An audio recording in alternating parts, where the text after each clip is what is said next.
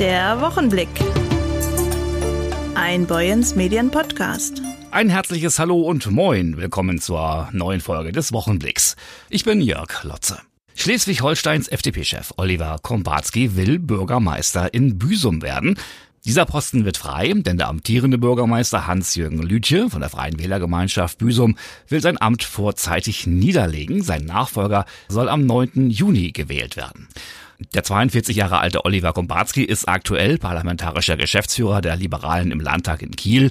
Von 2008 bis 2023 war er Ratsherr in Brunsbüttel und von 2013 bis 2018 auch Kreistagsabgeordneter in Dithmarschen. Warum er jetzt ein Bürgermeisteramt anstrebt, darüber habe ich mit ihm gesprochen. Herr Kombatski, warum denn nun Büsum und nicht ihre Heimatstadt Brunsbüttel. Da wird ja auch ein Bürgermeister gewählt. Naja, Büsum hat einfach äh, mehr Watt als Brunsbüttel. Nein, ganz im Ernst. Büsum ist ja immer schon ein touristischer Leuchtturm und ich komme ja aus dem Tourismus beruflich und immer ein Sehnsuchtsort. Meine Familie war immer schon Büsum-Fan. Wir sind ja als Tagestouristen auch immer mal wieder da. Und es ist eine Gelegenheit, die sich jetzt bietet und dieses Amt des Büsumer Bürgermeisters ist natürlich hauptamtlich, aber eben auch kombiniert mit Leitung des Tourismusbetriebes und das macht die Sache nochmal spannender. Ja, und außerdem haben wir in Brunsbüttel einen sehr guten Bürgermeister, Martin Schmetje, den ich auch äh, gerne unterstütze, auch äh, damals unterstützt habe. Der macht seinen Job gut und äh, wählt äh, übrigens am gleichen Tag wie Büsum. Sie sagen ja selbst, das Amt des Büsumer Bürgermeisters wäre durchaus eine Herausforderung für Sie. Inwiefern? Naja, es ist natürlich nochmal was Neues, ähm, jetzt eine Verwaltung zu leiten, ähm, aber in einer Region, die wirklich boomt. Wir schauen alle auf die Northvolt-Entscheidung, die es diese Woche gegeben hat. Und äh, der Tourismus, äh, der Deutschland-Tourismus boomt auch. Und Büsum hat sich ja wirklich in den letzten Jahren fantastisch entwickelt und auf diese Entwicklung kann man aufbauen. Aber es ist natürlich auch eine Herausforderung, es ist kein Selbstläufer. Sie bringen mit Ihren Erfahrungen als Dithmarscher, als Netzwerker und auch als Tourismusfachmann ja einiges mit. Wie ist es aber denn zum Beispiel mit dem Know-how eines Verwaltungschefs oder der vorgesetzten Position für Angestellte der Kommune? Also ich bringe natürlich 20 Jahre kommunalpolitische Erfahrung auf Stadtebene und Kreisebene mit. Das heißt, man weiß, wie man mit Kommunalpolitik zusammenarbeitet, aber eben auch mit Verwaltung zusammenarbeitet. Und äh, ich bringe ein großes Netzwerk mit. Ich glaube, das ist auch sehr wichtig, äh, dass, weil wir halt immer mehr auf Entscheidungen angewiesen sind, die in Kiel oder Berlin getroffen werden. Deswegen ist es gut, einen Bürgermeister zu haben, der sich im Rathaus ebenso sicher bewegt wie eben in Berlin oder Kiel. Und ja, also ich habe noch keine 300 Leute geleitet, das ist äh, durchaus richtig, aber natürlich als parlamentarischer Geschäftsführer auch schon unser Team in der Landtagsfraktion und äh, ich kann gut mit Menschen, ich glaube, äh, das ist auch ein ganz wichtiger Skill. Und vor allem die Verwaltung in Büsum ist ja nicht so, dass es da an Scherbenhaufen geht, ganz im Gegenteil, alles hochkompetente, motivierte Leute, eine Verwaltung, die funktioniert, mit der man sehr, sehr gut arbeiten kann und darauf würde ich mich sehr freuen. Für den Fall, dass es nicht klappt, wie geplant, als gemeinsamer Kandidat von drei Fraktionen ins Rennen zu gehen, treten Sie dann trotzdem an? Ich habe ganz bewusst erstmal die Fraktion angesprochen, weil die nachher auch äh, der Hauptansprechpartner sind und, und Partner sind in der gemeinsamen Zusammenarbeit und äh, habe da sehr positives Feedback erfahren. Jetzt entscheiden die Mitgliederversammlung der Parteien bzw. der Wählergemeinschaft. Würde mich äh, sehr freuen, wenn das klappt. Aber wenn nicht, ähm, habe ich immer noch die Möglichkeit, Unterschriften zu sammeln. Also ich will auf jeden Fall kandidieren. Sie haben schon klar gemacht, im Falle einer Wahl würden Sie sich von Ihrem Landtagsmandat trennen, aus zeitlichen Gründen. Wenn ja, dann mit zwei weinenden Augen? Ja, das sind äh, wahrscheinlich auch zwei weinende Augen, aber eben auch glückliche Augen Richtung Westküste dann wieder. Und ja, dass ich das Amt äh, des Landtagsabgeordneten aufgeben muss, das, das ist nun mal so, wenn man dann Wahlbeamter ist und will mich dann auch voll und ganz auf Büsum konzentrieren. Das hat die Gemeinde auch verdient. Und nachrücken würde Anne Rieke, also das Mandat blieb in Dithmarschen. Und äh, ja, 15 Jahre Landtag sind eine lange Zeit, sehr, sehr viel erlebt.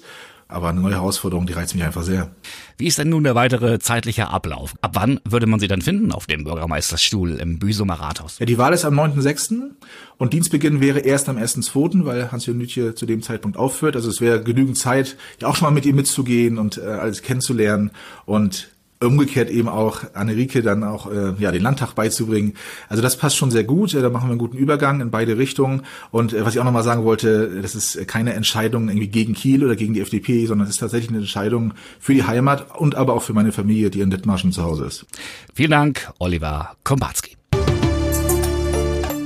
Heute und morgen läuft der Eiswolf 2023. Eiswolf, der Name könnte kaum besser gewählt werden aufgrund der Temperaturen in Dithmarschen. Rund 400 Teilnehmer aus Deutschland, Dänemark und den USA. Reservistenproben in großen Teilen unseres nördlichen Kreisgebietes. Die Teilnehmerzahl setzt sich zusammen aus 130 Wettkämpfern, 90 Soldaten der Hunter Force. Dazu gehört auch ein mehr als 60 Kilometer umfassender Marsch. Mein Kollege Maurice Dannenberg hat mal nachgefragt, wozu der Eiswolf 2023 und Wie läuft er? Aus Studio 2, hallo Jörg, hier ist mal wieder Maurice Dannenberg. Vor allem rund um Heide und rund um Albersdorf. Das Ganze veranstaltet von der Bundeswehr und gedacht als Parcoursübung für die Reservisten. Was genau das ist und warum es veranstaltet wird, habe ich nachgefragt bei Oberstleutnant Sigmar Schlubert. Er ist gerade bei mir am Telefon. Hallo und moin moin. Wunderschönen guten Tag. Ich bin Oberstleutnant äh, Sigmar Schlubert. Ich bin Stabsoffizier für Reservistenangelegenheiten im Landeskommando Schleswig-Holstein in Kiel und bin mit meinen Kameraden verantwortlich für die Reservistenarbeit im Bundesland und in diesem Zusammenhang auch für den Eiswolf 2024. 28 Stunden, 130 Teilnehmer bei uns in und um Heide. Was ist denn genau der Eiswolf? Ja, der Eiswolf ist ein internationaler Reservistenwettkampf, in, der den Charakter einer Durchschlageübung trägt. Das heißt, äh, die Kameraden Kameradinnen und Kameraden werden in die Lage versetzt, in kleinen Trupps, zwei oder sechs äh, Mann oder Frau, in einem vom Feind besetzten Gebiet sich durchschlagen zu müssen. Das heißt also sicher wieder zur eigenen Truppe zurückzukehren und sich auf dem im Rahmen dieses Marsches oder dieses Durchschlagens halt versuchen müssen, nicht von Feindkommandos äh, aufgegriffen zu werden. Und äh, um den Ganzen noch einen zusätzlichen Wettkampfcharakter zu verleihen, sind im Rahmen der Marschstrecke oder sind in der Marschstrecke Wettkampfstationen aufgebaut, wo die Reservistinnen und Reservisten bestimmte Anteile allgemeinmilitärischer Ausbildung absolvieren müssen. Das heißt, wo sie ihre Fähigkeiten und Fertigkeiten im allgemeinmilitärischen Bereich beweisen können. Und das Ganze führt dann zu einer Gesamtabrechnung und am Ende wird ein Siegerteam gekürt und ja, im Rahmen einer sehr feierlichen Siegerehrung dann am Sonntag gegen Mittag durchgeführt. Doch nicht nur Deutschland macht damit auch ganz viele internationale Teams. Äh, was ist denn das Besondere an und um Heide? Warum gerade Heide? Ja, äh, einerseits hat sich das historisch so entwickelt, äh, dass eben äh, Heider Reservisten oder Reservisten aus Dithmarschen diesen äh, Wettkampf ins Leben gerufen haben und den auch seit jetzt, wie gesagt, zum 16. Mal mit sehr viel Zuspruch und sehr viel Erfolg durchführen. Und deswegen hat sich dieser Wettkampf im Bereich Heide etabliert das heißt besonders auch wahrscheinlich der Kanal rund um Albersdorf, denn die Strecke geht von Heide bis nach Albersdorf. Wird der Kanal auch bis mit inbezogen, einbezogen oder so gar nicht? Nein, an sich der Kanal ist ähm, ja faktisch eine natürliche Wassergrenze des Übungsraumes. Es finden also keinerlei Übungstätigkeiten auf dem Kanal selbst statt. Das ist auch aus Sicherheitsgründen wegen der Schifffahrt nicht zulässig, jetzt mindestens in Friedenszeiten. Und äh, von der Warte, wie gesagt, äh, natürliche Begrenzung nach Ost. Ja, ansonsten spielt der Kanal an sich keine besondere Rolle. Wie lange brauchen Sie für die Orga? Ein Jahr habe ich so gehört, ist die Vorbereitungszeit. Es ist faktisch so, dass bereits unmittelbar nach dem nach dem letzten Eiswolf ja die Planungsphasen für den Eiswolf des kommenden Jahres beginnen. Das heißt, äh, man evaluiert natürlich den äh, gerade abgelaufenen Eiswolf, analysiert, was gut gelaufen ist, was man übernehmen kann, was schlecht gelaufen ist, was man neu und besser machen sollte. Dann wächst äh, das Ganze dann auf im Verlauf des Jahres. In dieser Zeit sind viele Absprachen zu treffen sowohl mit Gemeinden, mit Ämtern hinsichtlich der Nutzung bestimmter Geländeabschnitte, auch mit Privatpersonen, die ja ihr Gelände dann auch zur Verfügung stellen zum Teil. Ja, dann sind Ausschreibungen durchzuführen, es sind Absprachen durchzuführen mit der aktiven Truppe, die also den Eiswolf auch unterstützt mit äh, zum Beispiel Aufklärungsfahrzeugen mit Waffen und Gerät, äh, was die Reservisten natürlich nicht selbst haben und was wir als Bundeswehr bereitstellen müssen. Da müssen Personalmaßnahmen durchgeführt werden. Das heißt, dass die, die Reservistinnen und Reservisten werden herangezogen zu dieser Veranstaltung. Das ist auch heute noch administrativ relativ aufwendig. Und so, äh, wie gesagt, wächst das Ganze dann zu diesem Gesamtkonstrukt zusammen. Es ist auch, äh, sind auch viele Erkundungen durchzuführen, ob denn bestimmte Dinge auch in dem vorgesehenen Gelände äh, überhaupt durchführbar sind. Das heißt, die Organisatoren sind äh, auch im Kreis oder im beabsichtigten Übungsraum unterwegs und schauen sich die Sachen vor Ort an. Ja, und wie erfolgreich sind die ganzen Teams? Gibt es auch äh, Teams, die gar nicht so erfolgreich sind oder schon vorabbrechen müssen?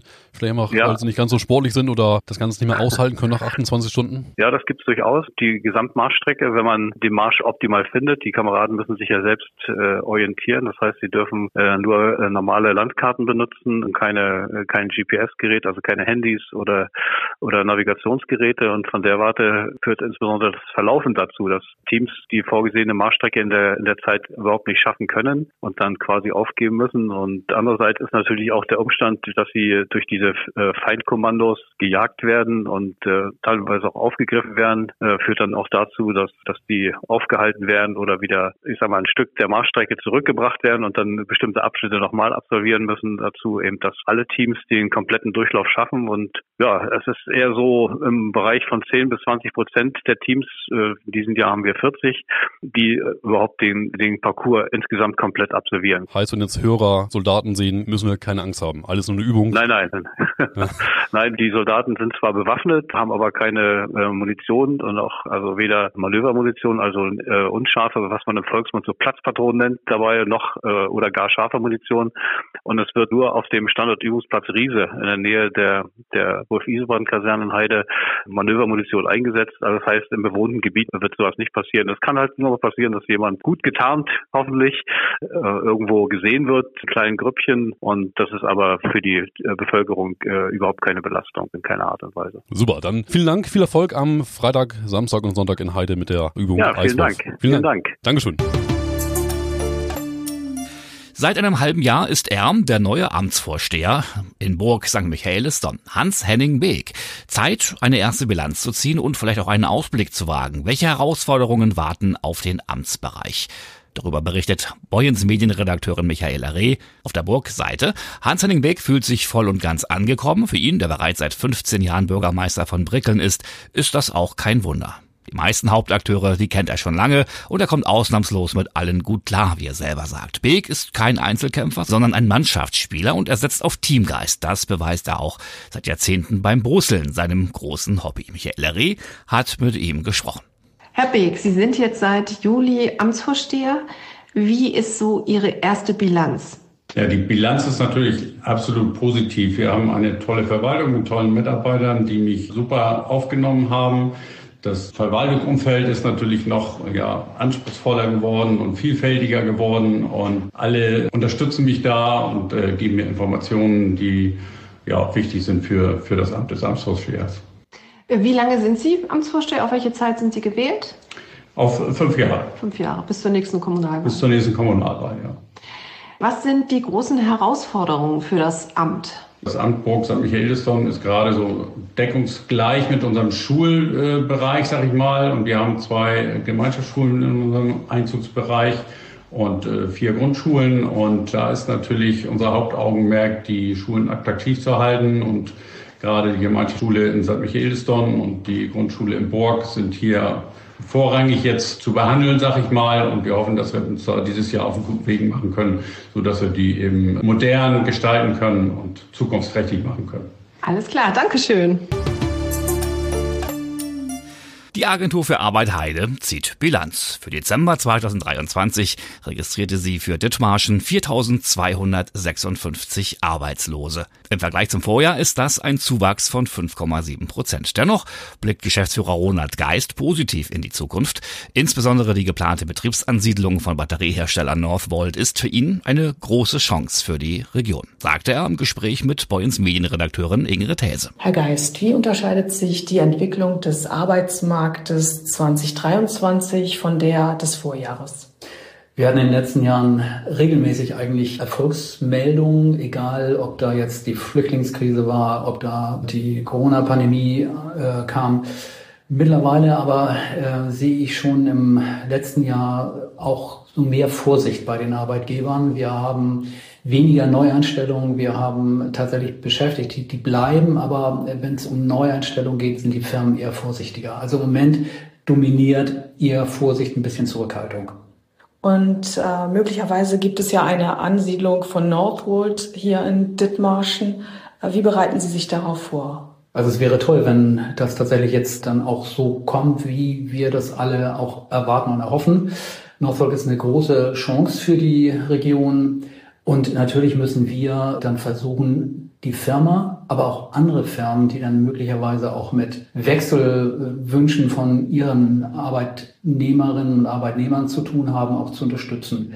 Wir werden intensiv mit der Firma versuchen zusammenzuarbeiten, über Projektgruppen äh, versuchen dann auch zu gucken, wie kriegt man Qualifizierungsstreams, also äh, zeitlich auch äh, verschränkt mit Einstellungsterminen, wobei klar ist, dass die Agentur und die Jobcenter nur einen Teil leisten können bei der Personalgewinnung und nicht alles machen können. Vielen Dank. Klarer hätte das Votum nicht ausfallen können. Einstimmig hat die Gemeindevertretung von Lohregelshof am Donnerstagabend für den Bau der Batteriefabrik des schwedischen Unternehmens Northvolt votiert. Es gab keine Enthaltungen. Begleitet von zahlreichen interessierten Zuhörern und auch Medienvertretern war die Abstimmung mit Spannung erwartet worden. Als das Ergebnis feststand, wurde dies vergleichsweise nüchtern aufgenommen. Bürgermeister Kai Tange schritt anschließend zur Tat und setzte seine Unterschrift unter den Durchführungsvertrag. Nach der Gemeindevertretung Lohregelshof muss nun nur noch die Gemeinde Norderwürden dem Vertrag zustimmen. Dieser tagt am kommenden Montag. Erwartet wird dort ein enges Ergebnis. Bei Vorabstimmungen fiel das Votum mit 4 zu 3 denkbar knapp aus. Vor einer Woche hatte die EU-Kommission die von Bund und Land zugesagten Fördermittel und Garantien in Höhe von 902 Millionen Euro für Northvolt genehmigt. Am Mittwoch legte das Unternehmen nach, in dem Deutschland-Geschäftsführer Christopher Hauks den Durchführungsvertrag als erster unterzeichnete. Nun liegt es an Norderwürden, ob das Milliardenprojekt vor den Toren Heides tatsächlich umgesetzt werden kann. Nach der bundesweiten Protestwoche der Bauern, die sich unter anderem gegen die staatliche Kürzung der Subventionen richtete, haben Landwirte und Handwerker am Montag noch einmal mit einem Signalfeuer im Gewerbepark Westküste gemeinsam ein Zeichen gesetzt und auch den bundesweiten Protest noch einmal unterstützt, der sich am Brandenburger Tor in Berlin tausendfach entfaltete. Dem Protest in Hemmingstedt schlossen sich Spediteure aus der Region an. Eine weitere Aktion lief parallel in Nähe eines Resthofes an der Autobahnabfahrt Heide West. Und der Kollege aus Studio 2 weiß mal wieder mehr. Nochmal Maurice Dannenberg hier. Hallo Jörg. Letzte Woche gab es ja vermehrt Bauerndemos, landwirtschaftliche Demos in Schleswig-Holstein, bei uns auch in Dithmarschen und auch in Berlin. Diese Woche gab es dann vermehrt Handwerker Mahnfeuer.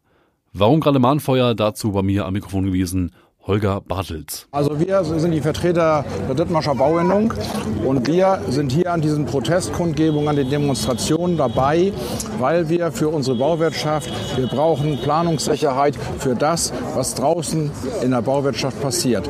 Die, Bauher die Baustoffherstellenden Betriebe, die Baustofflieferanten, die Bauherren und die Bauunternehmen sind verunsichert, weil in den letzten Jahren die Regierung immer mal wieder Verordnungen und Gesetze auf den Markt gebracht hat, kurze Zeit wieder zurück zurückgenommen hat, eingestellt hat, wieder freigegeben hat.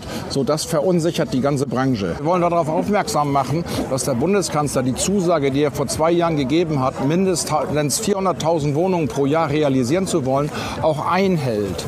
Im Moment sieht es so aus, dass hier in Dithmarschen einige Betriebe schon seit mindestens einem halben Jahr Kurzarbeit haben. Und wir befürchten, dass uns dann irgendwann die Arbeitnehmer abhanden kommen, wenn wir die freisetzen müssen, weil wir gar keine Aufträge mehr haben. Und dann könnte es so passieren wie in der Corona-Zeit in der Gastronomiebranche, Arbeitnehmer, die einmal verloren gegangen sind, kommen vielleicht nicht mehr zurück. Was fordern Sie denn von der Politik? Dazu am Mikrofon Dennis Bruce. Wir fordern, dass die Zusagen, die gemacht werden, auch eingehalten werden. Dass nicht beispielsweise vorhandene Förderprogramme über Nacht geschlossen werden, sodass Millionen an Investitionen unserer Auftragnehmer im Endeffekt verloren gegangen sind, weil das Projekt nicht mehr realisierbar ist. Das sind absolut nicht haltbare Zustände ähm, und die kosten uns, wie gesagt, da wir als halt relativ langfristige Aufträge vorhalten, äh, kosten uns dann einfach das Auftragsvolumen für die nächsten Monate mitunter, die dann von heute auf morgen verloren gehen. Vielen Dank an Dennis Bruce und Holger Bartels mit Stimmen zu den Handwerker Mahnfeuer, die es diese Woche wieder in Heide unter anderem gab. Soweit die aktuelle Folge des Wochenblicks eines Ihrer Boyens Medien Podcasts. Die Redaktion heute hatten Michaela Reh, Ingrid These, Dieter Höfer, Maurice Dannenberg und meine Wenigkeit. Ich bin Jörg Lotz und wünsche Ihnen nun ein tolles Wochenende, egal was Sie machen. Bis die Tage an dieser Stelle auf dieser Welle.